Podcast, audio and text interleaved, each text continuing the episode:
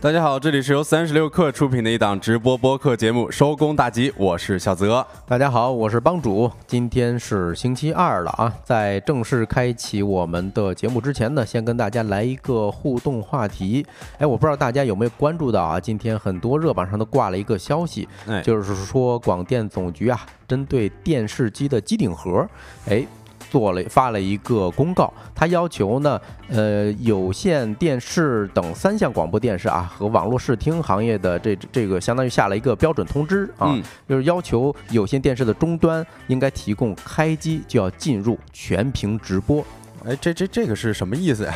嗯，呃，我我不知道多少人还有印象啊，啊或者说这些年本身看电视的人就少。嗯，哎，我发现有机顶盒的所谓的这种互联网电视，你打开的时候呢，它好像就进入了一个视频网站。哦，就是不是说像咱以前小时候啊，啊，有各种菜单儿。哎，有各种菜单儿。咱小时候一打开电视机，你就发现，哎，就就看某一个电视台的节目了。啊，是哦，明白。呃，但是我看到这个通知里边儿还有一个比较有趣的数据啊，就是他说嗯有线电视智能机顶盒开机过程所需时间应该不大于三十五秒。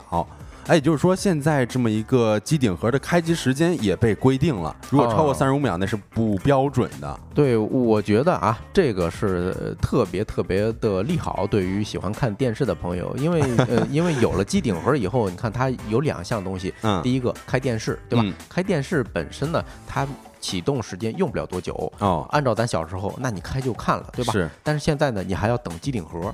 我一直以为机顶盒这个时间是它，嗯，就是没办法避免的啊，就是很长一时间。哦，那看这个要求，他们是应该能做到缩短一些时间的。是，其实就我这前几年啊，可能嗯就是、呃用这个机顶盒的经验来讲，确实随着这个机顶盒的时间比较呃越来越长，它可能开机时间也会越来越长，就是你用的时间越来越长嗯啊，它会有一定的损耗的嘛。然后刚才帮主说喜欢看电视的人有福了，我真的是觉得现在到底有多少人呃还在看电视啊？啊。我也想要问一下直播间的各位哈。嗯，反正你像咱们在外面打工吧，嗯。很少有这种看电视的场景，嗯。啊，就是以前你上学的时候，好歹还有个食堂能去看一看大屏幕什么的，是这样，再加上咱俩是不是？你之前也推荐给我弄那啊。投屏，然后我也是买了一个，是。哎，就觉得哎呀，这个电视有没有都无所谓了。啊，也欢迎一下咱们新进直播间的老朋友们啊，嗯。红旗还有蒲公英子，欢迎大家进入直播间。其他朋友进入直播间也可以跟我们打个招呼啊。我们现在正在聊一个互动话题，是关于这个广电总局要求机顶盒你打开之后就要进入全屏啊，就是看电视的时候不用再等了。哎，是。然后我看到里边还有一个数据或者说是规定啊，就是说对互联网电视终端接入可正常使用带宽不低于一百兆的情况之下呢，节目播放响应时间做出规定，是要求点播节目从点击节目播放至出现第一帧的响应时间应该要小于两秒，而且不能大于三点五秒。哦，也就是说啊，这还是一个嗯提升用户体验的这么一个规定啊。嗯就是以前我一直以为啊，这个都是没办法避免的。那看来这有要求，那说明本身他们技术上是能实现的。是是是，呃，接着就也再跟大家讨论一下吧。之前就我们在想这个互动话题的时候，帮主跟我说，其实每次回家这机顶盒怎么操作，也都得重新学习，是吧？哎，这是一大痛点啊！你看新进直播间的两个问号啊，这位朋友说家里的爷爷奶奶还在使用电视看电视。我我我很好奇啊，我想问一个，那家里嗯的爷爷奶奶他们使用的时候有没有遇到过一些困难？因为我发嗯现装了机顶盒之后，嗯，我有有两个遥控器，哎，对，经常啊傻傻分不清楚，你不知道哪个是开电视的，哪个是开机顶盒的嗯。对我，反正我回去每回去一次都得重新学一回啊，啊。我我可能有一个小技巧吧，嗯就是把那个开机顶盒的遥控器给扔了，然后直接点那机顶盒上面的按钮啊，也是一个好办法。哎，但是你换台的话，应该是用机顶盒的遥控器啊。啊，啊是吗？对 那那那我是真的很久很久没有看电视了啊！哎大家如果有的话，可以刊物一下哈。嗯，对，那呃，那我们就开始今天的正式节目哈。哎好呃在今天的节目中呢，我们会跟各位一起聊一聊滴滴崩溃，哎，带给我们哪些启示，以及喷射战士华莱士是怎么做到年入七十亿的。是，另外呢，我们还想要跟各位聊一聊，鹅腿阿姨居然撼动了北京这半个学术圈啊，以及我们节目的特别栏目，也就是今天吃点啥。那在正式开启这些话题之前呢，让我们用几分钟的时间进入今天的资讯罐头。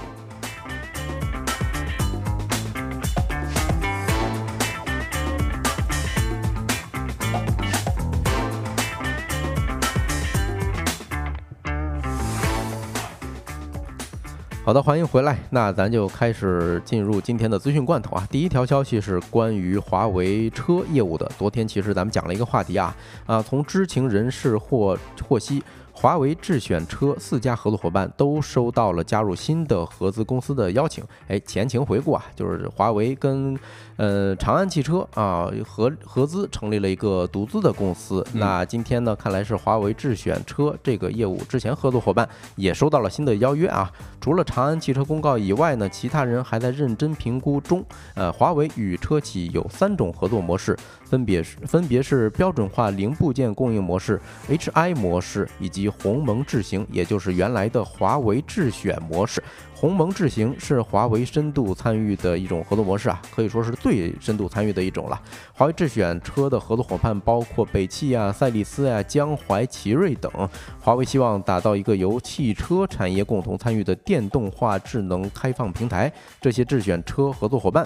被认为是入股合作对象。嗯，我看到小梦前前说直播开始了吗？是的，我们的直播已经开始了。现在呢是我们的资讯罐头环节。然后回到第一个资讯罐头啊，其实我也获知了一个消息啊，说华为车 BU 的员工他转向与长安汽车的合资公司之后呢，可以获得华为提供的 N 加一补偿。员工同时呢也可以保留华为内部股票。享有华为分红，但是这个员工签约新公司之后，也可以再获得四个月签字费。我这盘算了一下，这完全就是。呃，无缝衔接之后，你还能获得补偿，这简直太好了呀！对，关键他们工资还高啊啊！不过有一点啊，那你以后你加入这个新的合资公司之后，那你就不是华为的员工了啊，就是前华为员工了。对，嗯，行，那我们来看第二条资讯罐头啊，因高价上热搜的波司登要加大普惠羽绒服布局，在今日举行的业绩会上，波司登管理层宣布将加大普惠羽绒服赛道布局。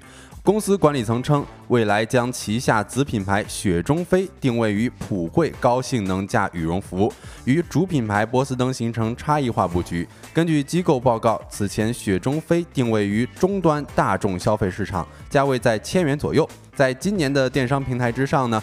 呃，波司登旗下的极寒系列羽绒服普遍售价在一千六百元到五千元之间。嗯，这像咱前一段时间啊，还呃公布了一个资讯，说是天空人是吧？一件羽绒服要卖到七千块钱，七千块钱那也上热搜了。是，嗯，不过根据数据显示呢，其实一百到三百块钱的羽绒服卖的是最好的。哎，我感觉波司登这次是算过来账了啊。哎，那我们看下一条消息是关于苹果 Vision Pro 的啊。从多家消费电子供应链公司的核心人士处获悉，苹果公司将在今年十二月正式量产第一代的 MR，也就是混合现实产品 Vision Pro 啊，首批备货四十万台左右。二零二四年的销量目标是一百万台，第三年达到一千万台。这个跨度还挺大的啊！经过调查统计发现，苹果 Vision Pro 中国内地供应链比例已经大幅度提高至百分之六十左右。苹果 Vision Pro 的硬件成本大概在一千七百美元。哎呦，这个成本价是一千七百美元，那它售价可能低不了啊。嗯。对，目前内地供应链占比最高的是领益制造，单机价值量达到了二百五十到三百美元左右，独家供应散热件模组和头戴眼罩以及鼻托等。其次是立讯精密，独家代工组装，价值量在一百五到两百美元左右。上述产业链核心人士是这么说的啊，但是呢，记者向领益制造和立讯精密求证的时候，双方均不予回应。哎，是我说到这条新闻的时候，我还挺想问一下各位，也包括问一下帮主啊，就是如果呃 Vision Pro 咱们能够直接购买了，那你会买吗？啊，我会买吗？我我我想了一下，如果它能实现这个《头号玩家》那部电影里头的这种场景，我还真会考虑的。哎，是你这么一说，其实跟我答案差不多。就是我觉得啊，如果我有闲钱的话，那那那那我肯定会买一台，因为最近确实是呃购入了很多游戏。我觉得如果在这个 Vision Pro 上面体验一下一些游戏的感官，那肯定跟肉眼看到的是不一样的哈。对我看 Cycle 说买必须买，就这么的激情是吧？对，嗯，回应一个，这是新朋友是吧？我看也是，哎。这是这是部首偏旁还是怎么着？一啊，说怎么没有评论？摸鱼的人太少了吗？啊，那个怎么说呢？有可能现在大家在呃不方便呃点点开是吧？但是有或者说有可能是在路上，在潜水也有人啊，潜水的这也可以出来给我们打一个一啊，回应一下。那另外呢，看一下第四条资讯罐头啊，美国四十一个州联合起诉 Meta，指控其违规收集儿童信息。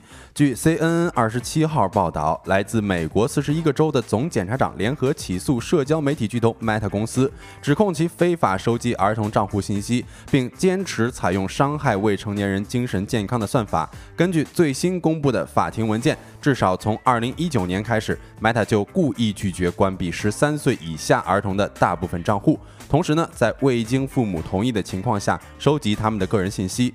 Meta 旗下拥有脸书和照片墙两大社交平台，涉及数百万青少年和儿童用户。因此，民事处罚可能高达数亿美元。大多数州对每次违规行为处以一千美元至五万美元的罚款。以上资讯呢，整理自澎湃新闻、财联社、界面新闻、第一财经。稍后回来将进入我们的说来话不长环节。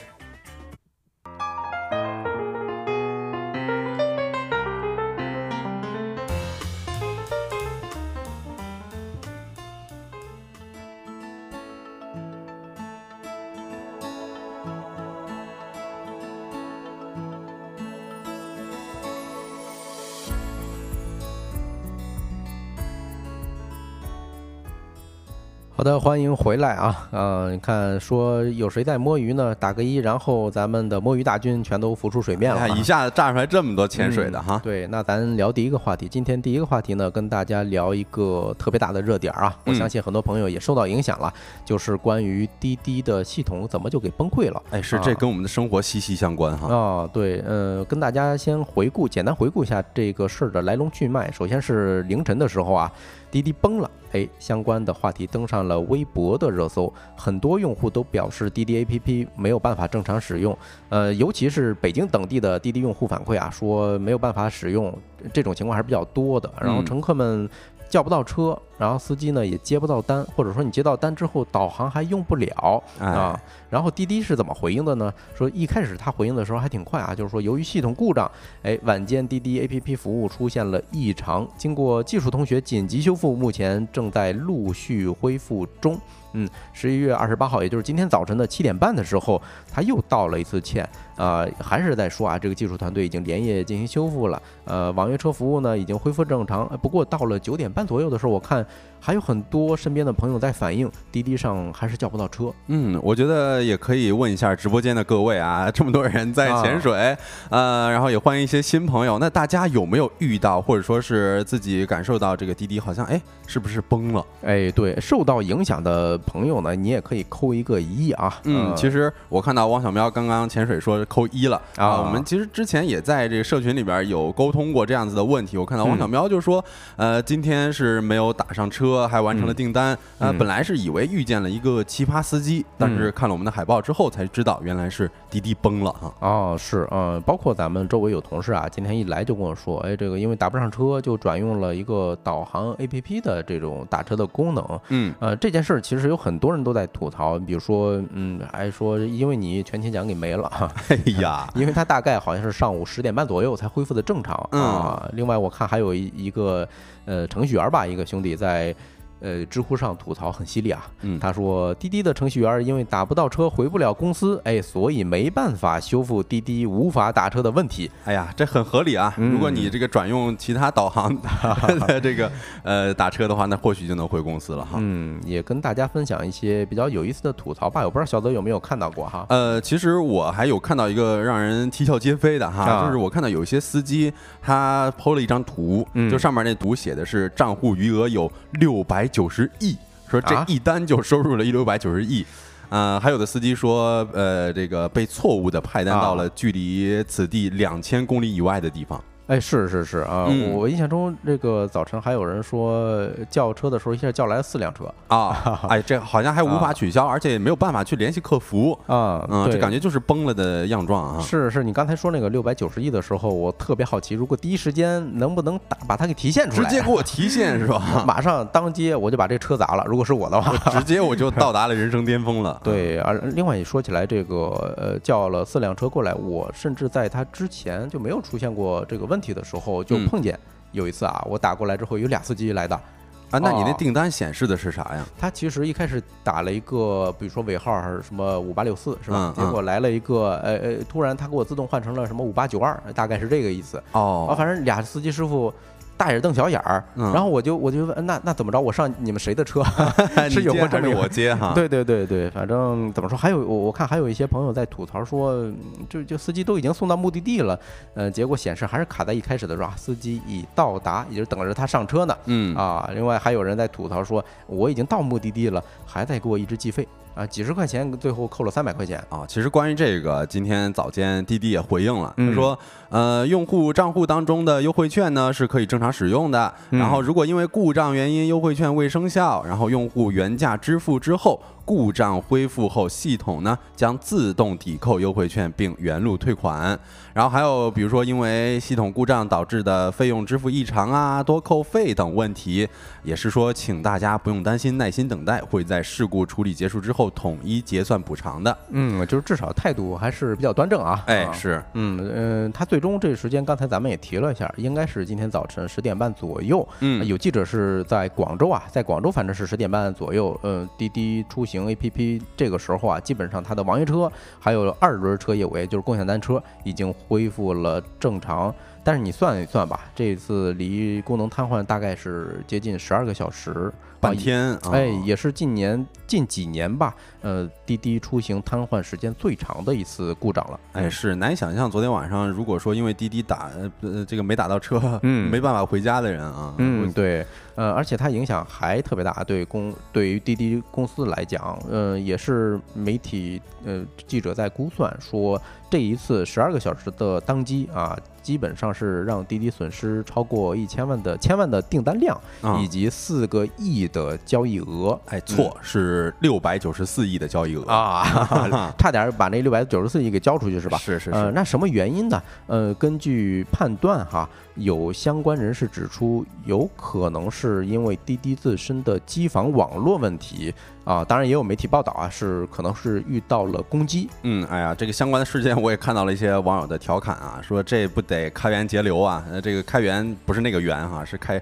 程序员的员，就是可能啊很多啊技术人员和维护人员因此会不会因此被迫毕业，这也不知道哈。啊，对，嗯，其实起因有可能就是因为，嗯，已经有很多技术人员还有维护的人员被毕业了，哦导致没人维护，哦哎，是不是很合理？这个、哎 这个答案直。接呼之欲出了哈。，对，其实我们说滴滴 APP 崩溃啊，这只是现在移动互联网时代的一个切面啊。嗯因为现在像滴滴 APP 这种国民应用是越来越多了，所以你能感受到类似的崩溃的，让你感觉崩溃的瞬间也越来越多。哎，啊是，其实呃，纵观这几年的热搜哈啊、很多，比如说呃小破站嗯啊，比如说某博啊，嗯他们崩了，基本上都会上热搜。哎是，哎，但是我说这句话的时候，我就想，哎，某博崩了，怎么上热搜啊？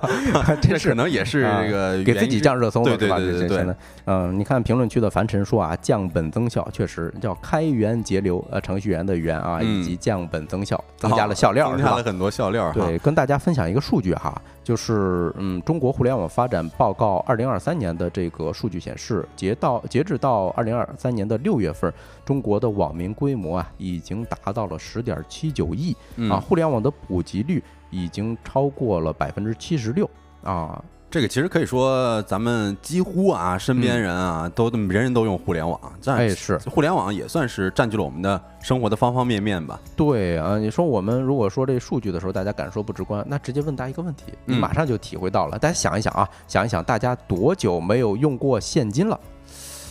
啊，如果近一年用过现金的可以扣个一啊，还没有，呃，咱半年吧，按统计半年的吧。如果近半年用过现金的可以扣个一，如果超过半年没有用现金的可以扣个二啊。哎呦，帮主这个问题真是把我给问住了啊！就是我觉得真正用现金支付，嗯啊，其实已经是隔了很久很久了。我我我本来想这个直接回答说，可能是上次给我弟买玩具的时候啊，但是我发现我其实给我弟买玩具也用的是这个微信支付啊。你看啊，咱这评论区。我看刷二的人会多一些，哎，我我我觉得三三狗跟我说的是很像的，就是我想表达的。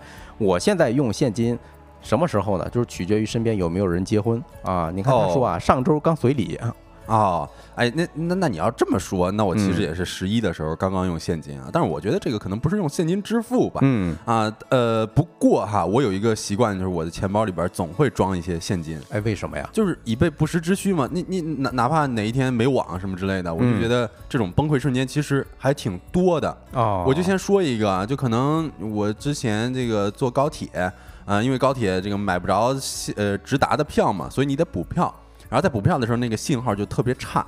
我怎么扫那乘务员的码，我都扫不出来。嗯，呃，但那时刻可能也算不上崩溃，但我就会有一些着急嘛，是，因为后边还有很多人排队在扫码呢。是啊，感谢一下康康这位网友送出的呃礼品哈。你看双问号，他跟你表达的场景是非常非常像的啊，就是前阵子手机没有电了，刚好去用现金坐的地铁。哦，是这这个我就特别焦虑，有的时候我有的时候你可能坐公交车，包括坐地铁的时候，那个手机的电量只剩下百分之六，或者是百分之二、百分之一，是我就很怕你刚刚开始去扫完码之后，然后到站了就不能扫码了，因为没电了嘛。对。啊，偷偷跟大家说一个小知识啊，如果是 iPhone 手机的话，如果是因为没有电停机的，那你到站的时候，它还是有一些微微的电流，电流能让你刷出去。哦，就是就是现在开机的那一刻可以直接刷一下。其实不用开机，它是你就算黑着屏，其实呢，它应用这个场景也就仅限于此啊。就是它黑着屏的时候，你刷那个 NFC，就是至少在北京是能实现的啊。行吧，那我还没开通这个 NFC 功能呢，所以我会有些焦虑哈。是我我也分享一些我崩溃的瞬间吧，就是。移到互联网时代，嗯，就也就是这这几年的事儿哈。有一回我去菜市场买菜的时候，哎，当天他们菜市场的扫码机给坏了啊。结果你就看吧，大爷大妈也在里头啊，就像我年轻人更别说了，全都在那堵着等排队等恢复。嗯啊，我还好，当时我这兜里头也正好有二十块钱，我都想不起来这二十块钱怎么来的了。哎，是哎，嗯。就是你其实说到这个场景，让我想到了我最近一次看别人用现金支付的场景，就是我看到了别人，呃，在超市里边应该是有一大哥吧，然后他就拿了可能。呃，一我我忘了，一共是呃一一共是二十八块钱，嗯，然后他给了人家是三十三啊，然后人家就找五块钱嘛，啊，就这种场景，我觉得真的太少太少出现在生活里边了。对，你说这个场景让我想起来，有可能是他到什么本命年啊之类的，我印象中需要凑够多少钱是吧？一毛一毛凑，凑够之后，然后你需要把这现金一次性花出去，啊，也有可能吧。嗯，是我我我再分享一个哈，就是呃前几年的时候，尤其是网约车刚火的那几年啊。咱们身边很多上了岁数的老年人是打不到车的哦，他不光网约车他打不到，因为滴滴跟 Uber 全都是你需要用手机对吧？需要用这种 APP。他连路边的出租车他都拦不下来啊，因为出租车全都接了这些线上的单，线上的单了。嗯，你说，哎呀，其实现在啊，你在路边也很难拦下一个，就是说它显示空车的这么一个出租车。哎，是你，即便是它显示空车，它可能现在立马就要赶往下一个接单的客户那边去了。对对对，呃呃，更别提了，像我这种资深的老韭菜哈，嗯，经经历过几次券商 APP 的宕机，比如说今年三月份的时候，一个 A 股的交易软件上午崩完，下午崩。据说很多人因此亏钱啊！算了一下，说把网友亏的钱算起来，怎么也得超过一个亿。哎呦，那是啊，哎是，反正你看，呃，上面我们讲了很多是关于普通老百姓生活中因为互联网突然给中断，哎，影响的这种受到的这些影响，但是还有很多影响面非常大，但是还是在冰山以下的这种事儿。啊。你比如说前前一阵子这个云计算的巨头宕机，对吧？啊啊是，就这这其实很多像云计算这个巨头啊，啊专注于不同的领域。是是是，你可能某一天你打着游戏呢，啊，嗯如果它那宕机了，你的游戏就不行了。对，呃，包括咱们在上播之前，我还收到了一个弹窗啊，嗯就是前两天出事儿的这家云计算巨头，哎，他又出事儿了。哎呀，你这不报人身份证号吗？哎，就就差呃报他身份证号了，是吧对啊？对嗯，其实嗯，除了滴滴也好，还有国内的这种所谓的云计算巨头也好啊，这都是冰山一角啊、嗯事实上呢，国际大厂，比如说 AWS 啊、还有呃 Meta，还有 OpenAI 是吧，也都出现过大规模的停服的这种故障。哎，是咱们的群友也有人这个深受此影响哈。嗯，我印象中也特别深啊。汪小喵说，因为 OpenAI 这停止工作了，还导致 导致自己没办法开展工作，是吧？的，其实聊到这儿啊，我特别嗯想说一下，就是嗯，有时候我还挺期待的啊，就是呃这这种被迫没有网络的日子，你也啊可以说咱给生活找一个 Plan B 是吧？是啊就是远离城市的喧嚣嘛。对对对对对，我不知道大家有没有看过一部电影啊，是好莱坞的动作呃影星叫布鲁斯威利斯，他演的一个未来战警，嗯，他就是描述了一个机器人代理这种高科技的产物。哎，大家呃怎么说呢？就是很多人在家躺着，然后呃，大脑信号跟这个机器人连着，然后这些机器人替自己上班儿。嗯，所以你在电影里头，你可以看到很多怎么说呢？就他们思维控制的这种帅哥美女。哎，真的非常漂亮，就非常完美。你就在现实中，你很难想象一个人长那么漂亮。哎，这个就是足不出户，直接让人代替自己上班哈。哎，是，但是呢，嗯，我有一种感觉，就是现在的生活，因为互联网啊，二十四小时在线的这种特点，嗯，已经某种意义上成了机器人代理。呃，是我你你如果这样仔细嗯想一想的话。呃，可能随便说去掉一个互联网上的一个功能，我觉得就嗯可能会很让人头痛。你比如说去掉一个外卖，啊，你如果咱们现在现实生活当中没有外卖这么一个功能了，啊，我那那我就不知道一会儿吃啥了。对我我感觉很多人要饿死是吧？嗯大家又不会做饭，很多人都不会做饭啊。另外，嗯，说咱之前说这个互联网很方便，很方便，但是呢，它有时候也会对我们造成一些工作跟生生活的这种失衡嗯啊。你比如说哈。下班之后，呃，总老板总有办法能找到你啊，是啊。你像之前，呃，奇葩说辩手啊，他提了一个观点，我觉得还还挺有意思的，就是说现在啊，你不应该开发这种已读不回的功能，你应该开发一个什么呢？下班时间要想发工作消息，必须付费。哦啊，你你说这个我还想起来，咱们之前有一个资讯罐头上面有提到过，啊说什么公认啦，下班之后接受领导信息算加班儿 啊，但是也没有什么特别大的作用啊。是啊，所以你就应该嗯强行是吧，设置一个这种功能，才有嗯可能解决现在的这种嗯困境。是，对，还有一一一个场景啊，我有时候感觉到不想怎么说呢，被人联系到，就是有一些社交我是不想参与的。嗯，哎，这个时候我就可以把锅甩给哎 A P P 宕机了，我没收到。啊，你这跟人家电视剧里边演的，哎，喂喂喂喂，哎哎，听不见哎啊，我这信号不好，这差不多啊什啊么。The number you have dialed is 哎呦呦 是是是是是啊呃，回到滴滴系统故障这件事儿啊，一方面说明。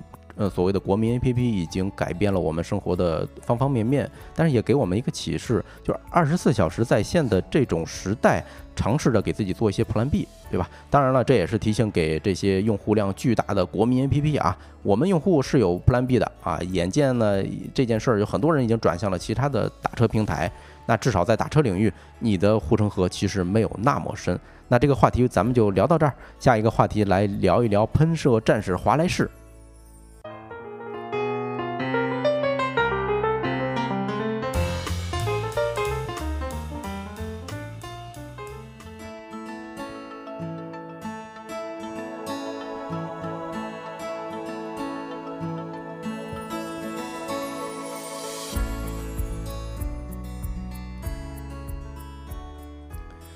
欢迎回来，第二个话题呢，我们聊一聊华莱士啊。刚才帮主直接说了喷射战士华莱士，哎我幸好我没喝水啊，要 喝水我直接我就喷出来了，直接喷我脸上了。哎呀，是啊，这个直接播播出事故了就。嗯呃，那在这话题开始之前啊，我觉得先问大家一个问题吧，就是大家有吃过华莱士吗？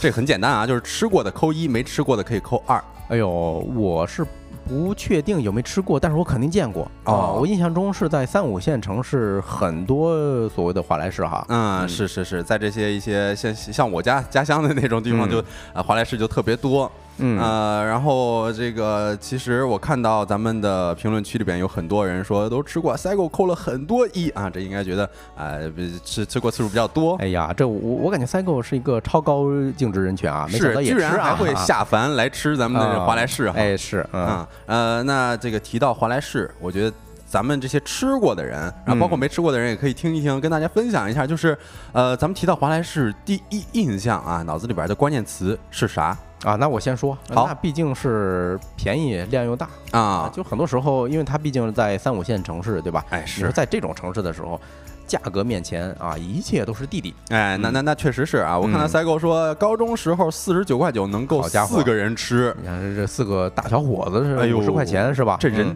人均也就十几块钱，十块钱出头啊。。蒲公英说我不太多吃，我老婆会吃，哎，你说蒲公英也是个高净值人群啊，哎呀你家属也吃是吧？是，哈哈说第一印象就是便宜，确实啊，嗯就除了便宜之外，呃，大家可能能够想到的还有一个关键词，就是刚刚说的那个喷射战士哈 啊，就是有很多网络上，呃，经常会有人调侃华莱士吃了之后呢，肠胃可能会出现一些问题。啊啊，所以总是华莱士会被这样调侃。啊，我我是这么觉得啊，有嗯可能嗯不是人家这个品牌的问题，因为我突然想起来，我吃麦门还有这个肯德基，嗯，只要是辣的这种鸡肉，哎，我也会闹肠胃问题，每次都是。哎，是是是，其实你说的这个啊，我感觉可能也是因人而异的嘛。就是我最近也是在社交平台上搜索华莱士啊，也能够看到，比如说有一位华莱士店长，嗯他就发一帖子说啊，我是华莱士一年的店长啊，可以随便向我问问题。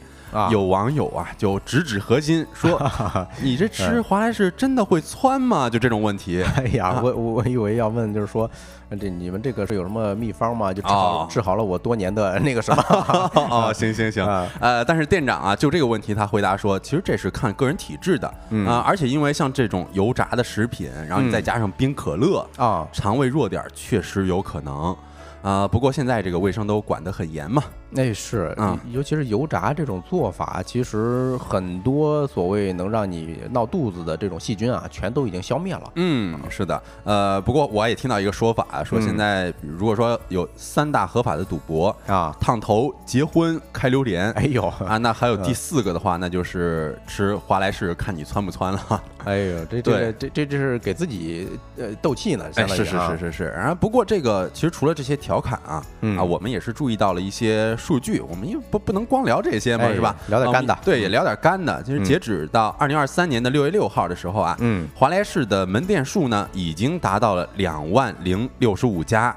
这个门店数什么概念啊？就是已经是比肯德基和麦当劳，你甚至再加上德克士、加上汉堡王的门店总数加起来还要高了。哎呦，对对对，好像是卖门的连锁数是八千家，然后肯德基是呃一万家出头。啊、哦对，呃，差嗯差差不多吧。这个嗯看咱们这个图上面，肯德基是呃九千多哦，9000然后麦啊门呢是不到6000是吧不到六千。嗯对对对，然后呃，与此同时，其实随着门门店数量的增长呢，华莱士的收入水涨，收入也是水涨船高了。嗯呃，算是从二零一八年的二十三点二六亿元增长到了二零二二年的七十一点四四亿元。哎呦，其实我听你说这两万家这个数字的时候，就有已经相当震撼了。我以为嗯这只是一个小品牌啊，是这这个，其实所以我们今天也是聊一聊啊，嗯就是为什么如此饱受争议的华莱士啊，它也能够年入七十亿。啊！你看你看这个 Onlooker 说啊，主要是嗯便宜啊，然后商铺起说人家都不嫌我穷，是吧？哎，这这也啊是有很多呃嗯网络上的这个网友们都评价说，求求了，不要再说华莱士了，他都嗯不嫌我穷。是，嗯，然后我看 Bella 说华莱士比较的下沉市场。嗯，然后日升日落说这是双向奔赴，确实是哈。嗯然后我们可以先梳理一下这个华莱士开店的一个历史脉络哈。呃，传说在二零零一年，啊，当然不是传说了，哎呀，我以为要上古年代，对，上古年代啊啊，那那时候二零零一年的时候是肯德基和麦当劳分别进入中国市场十四年和十一年的时间点。嗯呃，然后在那个时候呢，其实汉堡和炸鸡啊、薯条这种都是西方人的快餐嘛，在中国是算是比较稀罕的东西了哈。也就是对洋气对，嗯也就是只有这个大城市的高收入人群，你才可以偶尔享用了，是吧？因为它价格是相对来说比较贵的嘛。是，嗯，但是呢，呃，在这十几年之间啊，也就是在二十一世纪初，其实肯德基和麦当劳算是培养出来了咱们中国人对于西式快餐的一个使用习惯了，哦也就已经形成了一个巨大的市场了。所以呢，在二零零一年的时候啊，温州人华怀瑜和华怀庆两兄弟呢，就凑了八百块钱，在福州的师范大学门呃福州师范大学门口呢，开出了第一家华莱士。嗯啊，也就是和肯德基和麦当劳一样，呃，嗯主打汉堡、炸鸡。他当时用这个低价，也算是撕开了一条市场的缺口了。哎，后面的故事其实很多人都听过啊。呃，他在二零零五年的时候就站稳脚跟的华莱士开始向其他省市就进军了。嗯啊，当时八年之后就拥有超过三千家的这么一个门店了啊！嗯你看，像哈哈说的，炸鸡界的蜜雪冰城，啊确实这开开店速度非常非常快。但是，嗯，最快的扩张期还是最近几年。根据窄门餐饮的数据显示啊，一九年到二二年这三四年的时间，华莱士分别增加门店三千四百五十九家、四千零二十三家以及五千四百家，还有是一千八百二十六家。也就是说，四年时间，华莱士新开的门店就超过了一万四千七百家啊！哦每哎，这是什么概念啊？我跟大家说，做个对比，嗯就是每年新增的这个规模，大概是肯德基和麦当劳的四到五倍。哎呦，这个真的是挺夸张的哈。不过嗯听帮主刚刚念的这个数据是二零一九年到二零二二年之间，就是我这么一想来，我好像第一次吃华莱士，也就是这几年，哦我可能小时候都没有听说过华莱士。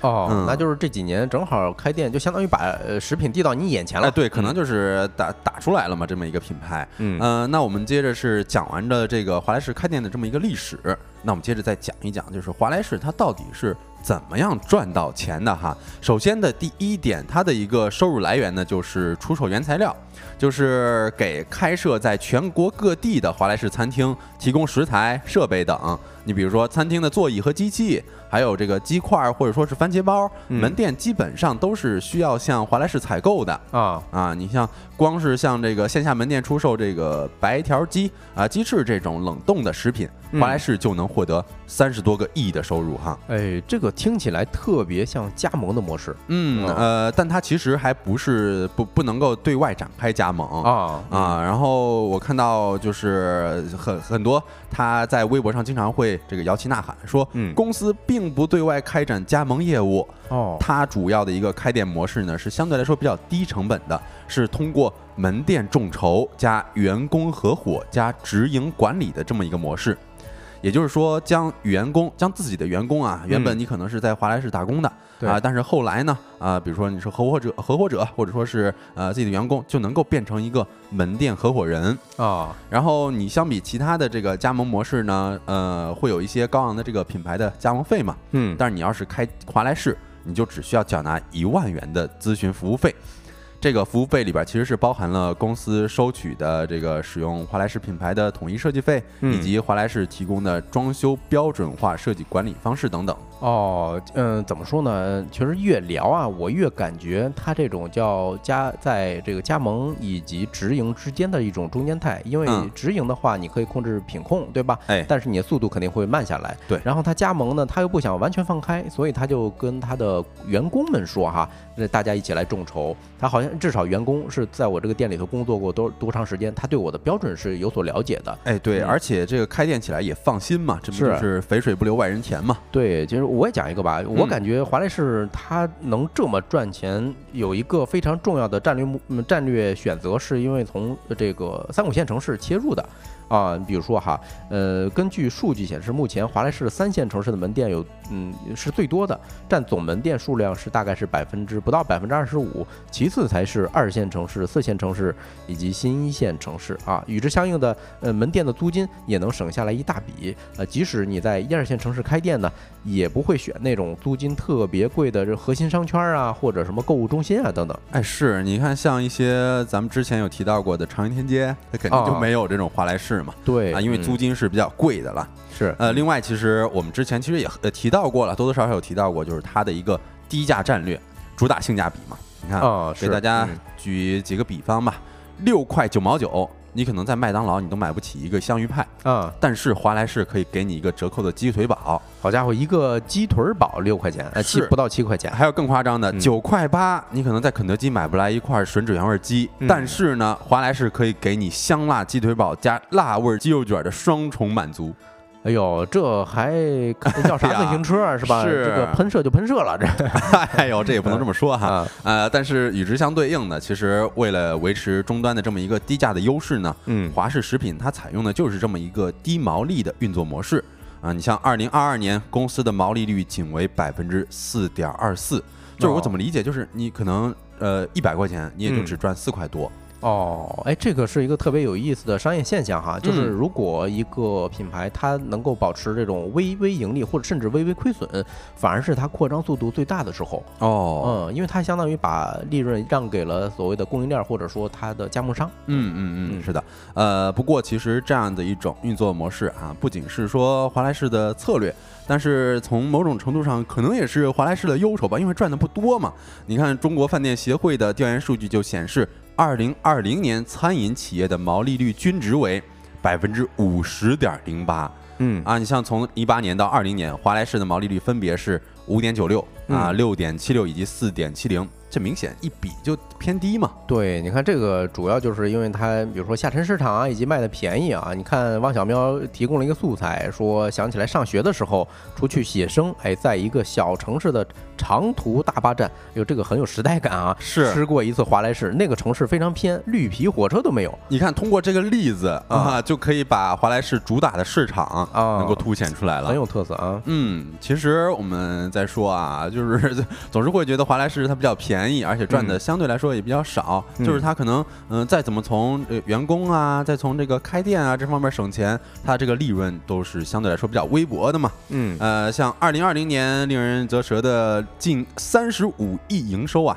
带来的规模净利润是只有九千二百零九点二四七万元。哎呀，不到一亿啊，是三十多个亿的营收，不到一个亿的净利润。对对对，嗯，但是最近两年呢，你看咱们也知道啊，之前也有提到过一些，呃，西式快餐市场，呃，越来越多的竞争者都开始出现了。啊，你比如说塔斯汀，对对吧？是是是，啊它觉得风格很像啊。对，它也是同样的低价嘛，嗯但是它也有一些创新嘛，比如说这个现烤的宝胚，然后呃宝坯，然后还有这个国潮风，哦，是吧？打的是咱们这一个中国汉堡，中式汉堡。对，反正你刚一提的时候，我就感觉这俩是非常非常像，不知道谁学谁。哎，应该是塔斯汀先学学他的。哎，对，其实很多人不知道是，呃，很多人不知道的是，就是塔斯汀品牌创始人魏有纯呢，嗯在餐饮行业也是经营了多年了啊早年间他还做过华莱士的代理商，说在江西开过七家华莱士门店。哦所以说到这儿，咱也不知道作为前辈的华莱士内心 哎呀啊是否会有一些焦虑哈。啊，嗯、那我们这个话题就跟大家聊到这儿吧。下一个话题我们会跟大家聊一聊最近清北门口的鹅腿阿姨怎么就火起来了。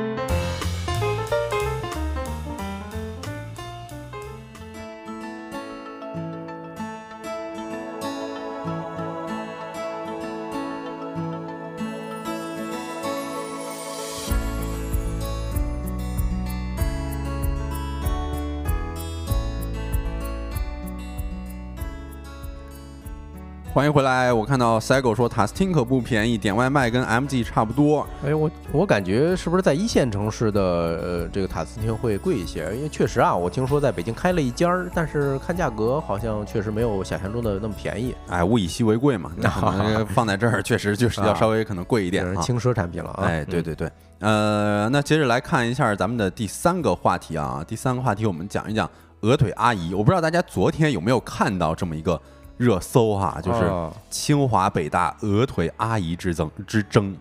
就是最近这几天，这个清华北大两所名校学生争抢啊，就是让鹅腿阿姨迅速火出圈了嘛。嗯像什么话题，清华北大鹅腿阿姨之争也是登上了微博的热搜。嗯在这个热搜词条里边，几乎就是充满了来自全国各地的高考状元们的调侃。呃，非常多的网友们都关注的这件事情啊，说呃清北人大呃清北人，也就是清华北大人大三大高校吵起来了，说我本来以为他们还在搞学术，结果居然是在抢鹅腿儿。啊，说经过这社交平台发酵之后，鹅腿阿姨之争也从学生之间火出圈了哈。呃，其实我是不太明白啊，这个鹅腿阿姨是个怎么回事？莫非是他们的一个食堂供应商？比如说有个摊档是吧？我我也要挖他过来。我觉得这个在一家食堂表现好，那我就要挖到什么人大是吧？但人大表现好，我可能北大又心动了，要挖到北大是这么回事吗？啊，其实不是，这个不是人家的食堂哈，而是在呃。呃，高校门口啊摆的一个路边摊了，算是，就是这是呃原本啊是一位在这个人大和北大门口卖鹅腿的阿姨啊，呃，从大概是前几前两年吧，就一直是在人大和北大门口卖，但是最近呢是去清华摆摊了。所以啊，人大的学生和北大的学生都说：“哎呀，鹅腿阿姨被清华拐走了。”然后北大、人大学子痛失鹅腿，以至于所有的同学呢纷纷破防，说两年的时光终究还是错付了。哦，就是我也看到网上有一些这个表情包在传啊，就什么清华大学是哎呦混蛋 asshole，这个表情包在这个人大的鹅腿群里头刷屏。对对对，那是一个繁体的表情包，上面写着清华大学真是混蛋啊！但是啊，这这这狗头保命，对对对对，表表达不满嘛。嗯，然后北大的鹅腿群也是一整个大破防啊，那上面上演了一出，哎呀，感觉像是戏剧一样，琼瑶戏是这种感觉哈。就说阿姨不要走好不好？不要被隔壁同学哄骗走了，我们对阿姨才是真爱啊！就这种感觉，甚至我还看到有同学写打油诗哈啊，说不是北大去不起，而是清华更有性价比。曾经我每日叫卖你是爱搭不理，如今我转移阵地你高攀不起。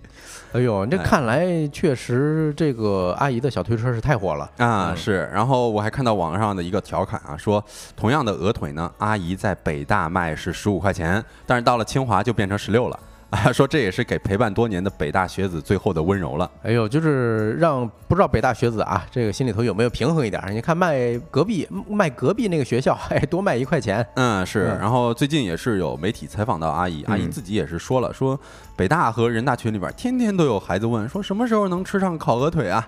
然后那我也说，就是也不能光在清华卖，每个学校都得轮流去几天。啊，就是雨露均沾吧。嗯嗯是。然后我最近也是看到了一个新的进展哈，就是中国人民大学的烤鹅腿啊，将在十一月二十七号下午四点半起在北区食堂三层供应。也就是昨天下午，他们就自主研发了烤鹅腿，呃，口味呢有蜜汁、麻辣、原味三种。然后说欢迎同学们给大家提建议什么的。我也看到有网友在这个评论区说。人大北区食堂真抓实干，解决鹅腿卡脖子难题，打响了反鹅腿垄断的第一枪。哎呦，这个还挺有隐喻含义的啊！你看人家一个小商贩儿，突然引的就是这些，相当于一个学校的官方就直接下场了。是是是，我还看到很多网友他特别的有有网感啊，直接给官方说啊，这个能不能把你的标把咱们的这个标题改为人大也有自己的烤鹅腿，说这样子能够吸引一些流量。嗯，包括我今天其实也已经在网上看到了这个人大广播电台已经是外派主播第一时间去食堂品尝鹅腿的视频了，然后纷纷表示说这个鹅腿是真香。呃，那看来做的不错啊。嗯，像评论区咱有朋友伤不起说啊，我都想去试试了，真的有这么好吃吗？我也很想去试试啊！要不咱这个接着平直播间的朋友们啊，周末可以打个卡哈，谁去了谁打个卡。哎，是在海淀的这个呃，所以我们也接着发散着聊一聊啊，就是为什么这么一只巴掌大的鹅腿啊啊啊，为啥能这么火？所以为此我也是采访了一下我在清华的朋友啊，啊小鹅，他叫小鹅，这个就不是他的大腿吧？哎，对，不是他的大腿啊，是此小鹅非彼小鹅啊。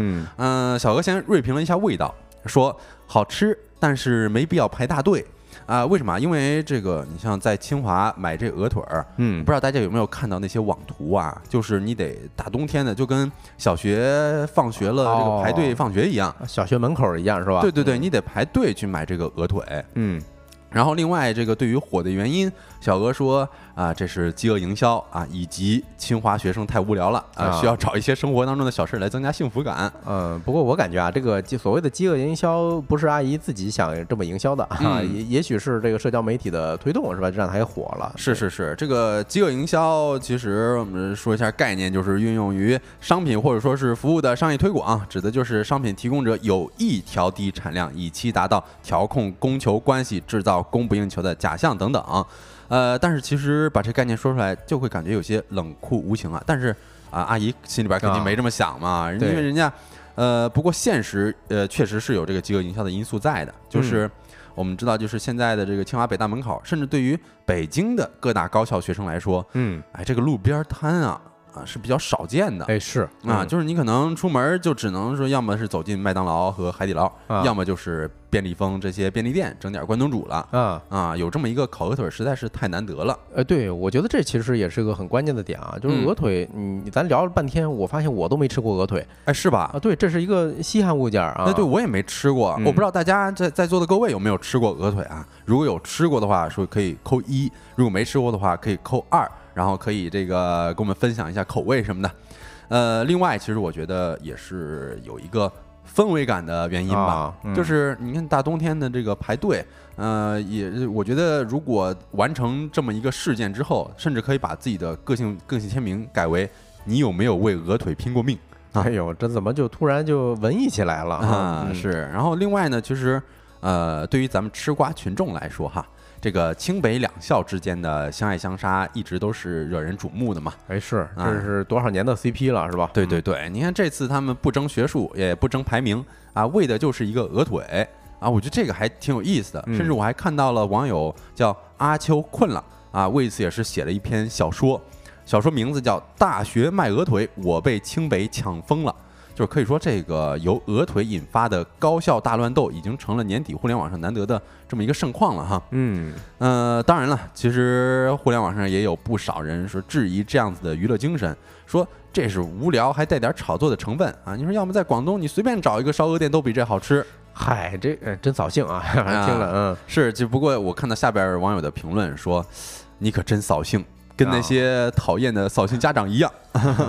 是，其实你说说自己呃老家的美食好吃，哎，这个无所谓是吧？嗯嗯，要是拉踩，其实主要这个点儿就是拉踩，让大家感觉不舒服了。是，然后也觉得有些无趣嘛。嗯，呃，不过我们说起来，这个学校门口的路边摊啊，我看到汪小喵说，嗨，城管赶啊，嗯是。不过我觉得大家也可以说一下自己的回忆啊。我觉得，呃，可能每个大学门口都有自己独特的回忆，就是路边摊回忆。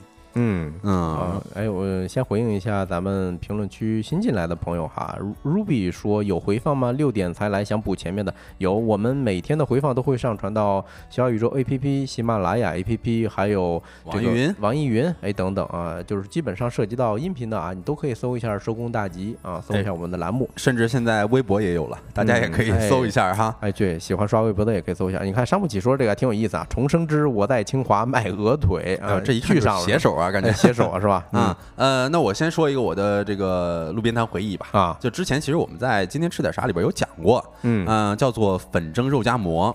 那口感，说实话，我就吃着都要流口水了。就是啊我觉得，呃，不止于这个粉蒸肉夹馍哈，我们大学门口吃的那真的是太多了，甚至有一条街嗯，就专门的，就是有这些商贩在那边摆着。哦，你我形容一下，就是你可能一个学期每天你选一餐在外边吃，那都嗯不会重样。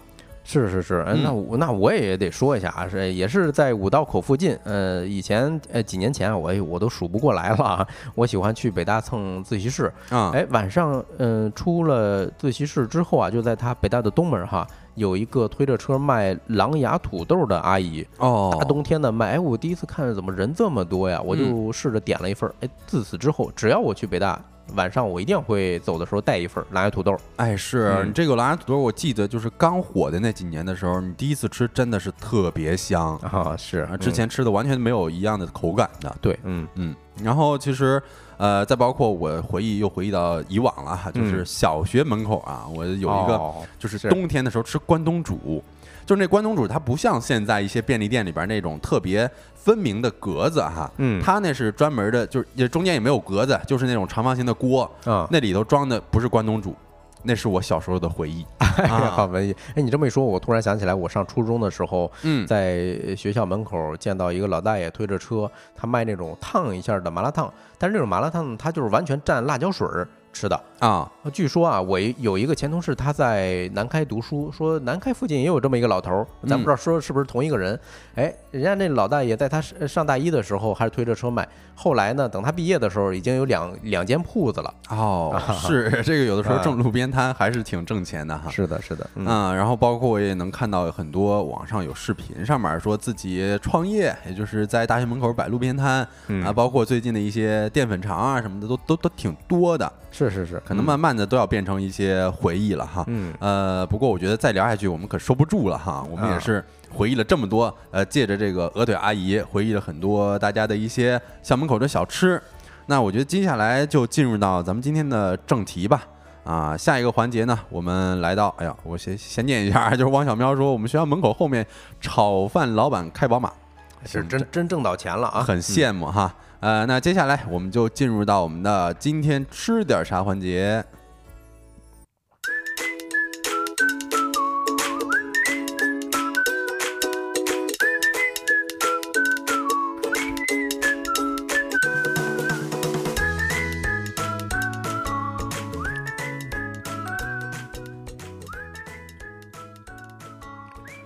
Hello，欢迎回来。那咱就正式进入今天吃点啥。刚才聊吃的就给我聊饿了。正，式吃哈。嗯，对，今天聊点什么呢？直接公布答案啊，肉骨茶。哎呦，这个感觉还挺小众吗？哎呃，不算小众，其实啊不算小众啊，啊就反正天儿冷了，喝口汤呗，是吧？嗯呃，跟大家简单介绍一下啊，呃，肉骨茶其实是马来西亚还有新加坡等地的这么一个汤菜，呃，其实呢也是传自从咱们呃东南呃咱们东南沿海地区给传出去的啊，就是海嗯外呃华人那边现在都已经流行吃了。哎，我不知道咱们直播间的朋友有多少吃过这个肉骨茶的哈？吃过肉骨茶的朋友们可以扣一个一啊，一会儿我就跟大家简单分享一下啊。啊，就是嗯其实说这个肉骨茶呀，就是顾名思义嘛，就是有肉啊，嗯有骨，还有茶。但是这个茶其实不是我们一般意义上的那个茶那个 tea 哈，对而是说是茶汤哎是嗯，呃肉汤是吧？对，嗯，就是排骨熬成的这种中药中药汤。哎，嗯我感觉是这种啊，因为我第一次喝的时候，说实话有一点儿喝不惯，啊，但是喝过几次之后，哎，你忘不了，就有点像我喝胡辣汤的那种感觉哈。哎是吗？啊，呃，这这说实话我还真没吃过哈。啊不过呃，今天或者呃，帮主弄了这个选题嘛，我嗯就立马在网上下单了一个肉骨茶包。啊，然后打算说周末，我觉得应该也可以做做看，哎，可以这样尝一会儿帮主也可以给我们介绍这个做法，确实不是很难哈。哎，是啊，嗯，其实之前你隔三差五，哎，不是说隔三差五，反正你翻吧，林俊杰，因为他是新加坡人哈，哦，他隔一段时间就会发一条微博，哎，想家了，哎，只能先吃家乡的美食，嗯，哎，肉骨茶，他就总会晒一些这个肉骨茶的这些照片儿。是还是很接地气的啊，对林俊。对，呃，嗯说说起来啊，就是食材本身没有茶叶，刚才小德也说了啊，嗯肉骨茶它混合的这些中药大概包括哪些呢？比如说啊，中药材咱们常见的枸杞呀、党参呐、当归、玉竹，还有川芎啊，这个芎字是挺好玩的啊，上面嗯是草字头，还下一个弓，哎拉弓射箭的弓，嗯，然后还有一些香料，比如说什么八角、桂皮等等啊，这些都是呃日常咱们能见到的啊。然后紧接着把这嗯放在一起熬很多个小时，哎呦，我感觉这玩意儿大补啊。哎是，甚至在嗯东南亚一带一些高级呃餐厅，他们还会加上海参呐、鲍鱼啊一块儿熬。嗯，我看到杨杨 C Z Z X 啊说哪里的菜啊？这是一道马来西亚和新加坡的一些当地的美食吧？哎是啊、啊或者你可以去翻一下林俊杰的微博，你搜一下啊，这个 肉骨茶三个字儿啊，一定能搜到。嗯是的，那咱就接下来讲一下它的功效。呃，咱们上面说啊，混合了很多很多的中药，对吧？所以它也有一一些这个食疗的功效。这典型就是咱们中中国人喜欢的这种，呃，这个叫什么食补，嗯，嗯对吧？肉骨茶其实适合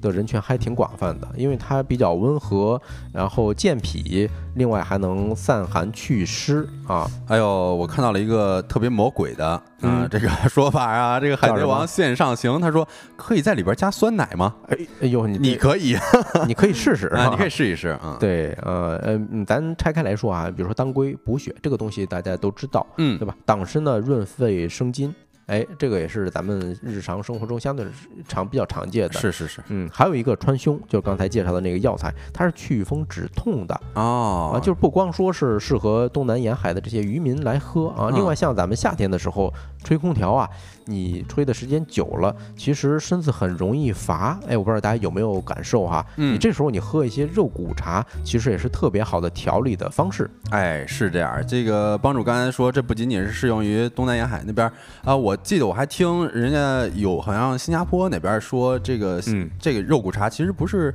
新加坡发起的，而是说啊可能是在咱们中国的福建啊啊，可能有一个人他把这玩意儿给做出来，然后又传到了新加坡或者是马来西亚那种地方。嗯，对的，嗯，然后简单跟大家说一下做法吧，因为嗯刚才小泽不是也说了嘛，其实网上有很多的这种调料。是是是，嗯，我上一次吃的时候还是一个朋友去新加坡出差，然后哦他给我带了当地产的这个料包哈。那很地道哈。哎，是，嗯，其实很简单，哎，上来就是把这个买好的呃寸段的这种排骨，嗯。你呃就是京排啊，你把它这个煸炒一下，哦，哎，但但其实我也是最近看攻略啊，因为我啊真的挺还挺想在在家里边做，这感觉挺简单的。但是我看很多攻略都是嗯，焯焯完水之后直接再放那个汤包里边煮嘛。啊，这个是比较简单的。其实炖汤的话，没有那么嗯那么多，就是每一种风格都可以。哦，都行啊。嗯，排骨煸炒一下，它有一种特殊的香气。嗯哦，然后第二步呢，你就加水，但是我建议啊，加开水，啊，为啥？因为开水，嗯，有呃，就是两个小妙招吧，这是我自己呃比较喜欢的。首先，它冲出来的这种汤色比较浓郁嗯，啊。另外呢，因为你加的是开水，它的肉质嗯不像冷水那样一激它就给收缩了，就变柴了就。哦，对，哦所以一般咱们炖这个肉类的时候啊，我建议焯过水之后，第二次你再去煮的时候也要加开水。嗯，明白，学到了。对，哎，第三步呢就可以放这种肉骨茶的调料包了。像里头的这些药材啊，其实还挺复杂的，咱自己配不好配啊，那干脆就直接去哎某宝什么什么某东去买就行了。哎，是，呃，大概是一盒可能十八九块钱。嗯嗯对，呃，你看这个羊啊，这个这个呃 ZZX 说啊，什么和广州的炖汤差不多吧？你看，嗯，说实话啊，这个味道还是挺独特的。还挺独特的，所以刚才蒲公英子说没有喝过是吧？应该是有那种，比如说，呃，东南亚或者说是嗯马来西亚那边的独特的风味的哈。是是是，另外有一个灵魂佐料啊，不是说灵魂佐料了，就是蒜，大蒜一定要多多的放。嗯，你说就煮的时候就往里头放。对啊啊，煮的时候，而且大蒜你可以不去皮，啊嗯。可以说是这一道汤的灵魂步骤，那甚至姜都不用放。哎，是你嗯。说的这个，我觉得还挺正宗的，因为我嗯。今天也是看到了有一位马来西亚的朋友，他分享的自己的呃煮肉骨汤、肉骨茶的这么一个步骤，说就是直接把那大蒜不用放皮，然后整个的放两颗。哎，是是是，呃，其实中途呢，你最后开锅前，比如说二十分钟、三十分钟，你可以加一些这个生抽，或者说是各种草菇、酱油，哎等等，然后再撒一些这，比如说香菇呀、红枣啊，还有枸杞。嗯，所以大家能看出来，就是图上这一碗汤的颜色还是比较正宗的，它是偏发深哦，是。一方面是酱油色儿哈，另外一方面是跟放了香菇、红枣是相呃有关系的。对，我觉得这都可能呃有点更进阶了啊！嗯我看的那个攻略，人家就是直接就光放酱油，然后大蒜、什么香菇、红枣、枸杞这些都不用放。嗯不过他说了一个特别重要的一点，就是可能当地人他吃这个呃肉骨茶的时候啊，会嗯端上一点儿、哎一碟儿脆脆的这个小油条切块儿啊啊，然后你可以拿这个切油条呢蘸这汤吃，就是你相当于是能够吃到那油条的脆的口感。然后同时呢，又能够吃到汤汁儿的那啊种香的感觉哎，这还真有点像吃胡辣汤的时候配的那种小油条哈。啊，哎，对，差不多。我看到嗯呃，肖恩也说想吃吃胡辣汤，说 胡辣汤，到时候是不是咱咱 一咱咱再一听这口音是吧？听着可呃听着小泽给大家讲解，哎，可啊能这个胡胡辣汤就更地道了。哎，对对对，到时候再嗯跟大家讲一讲胡辣汤哈。嗯，回应一下海贼王的嗯评论哈，煮的时候加大蒜，哎，没错，而且是要大量的大蒜。这个大蒜呢，你就是整颗扔下去，你洗干净扔下去就行。是，嗯，呃，最后简单跟大家说一下历史啊。其实刚才我们也大概提到了一点儿。呃，首先它不是茶啊，这个是很多人误会的啊。嗯呃，嗯，就是茶它是怎么来的呢？有一个说法是源自于当地的一位华人餐厅的店主，哎，他叫李文帝。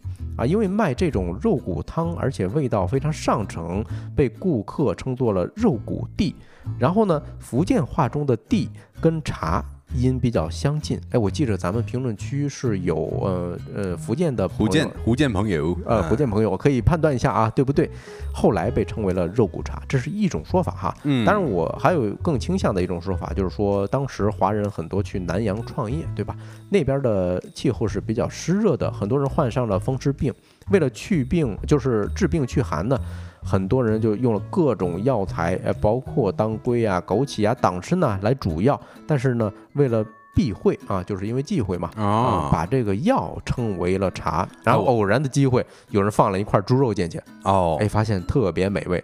所以就是无心插柳吧，可以说，哎，是那感觉这个确实是还挺美味的哈，而且这个刚刚帮主的那个说法，因为忌讳而把药称为茶，我还挺信这一个啊说法的哈。嗯，肖恩肖恩说啊，闽南话是叫替啊，没错，嗯，这这人家是行家，哎，行家。对，那行，那以上呢，我们就呃介绍到这儿。帮主还想推荐店铺是吗？哎呀，那点我呢，那我就推荐一下吧。呃，我确实在北京吃到过两家还不错。的啊，第一个是在金台路附近有一个叫新加坡张记，嗯，他是吃海南鸡饭特别棒啊，嗯，但是他家也有肉骨茶，我印象中是五六十一份儿，哦，差不多俩人你尝尝味儿呗。那我觉得可以试一试。对，另外一个是美食家蔡澜，如果没记错的话，蔡澜推荐过的，在三里屯大使馆附近有一家店叫鸡坤，鸡肉的鸡。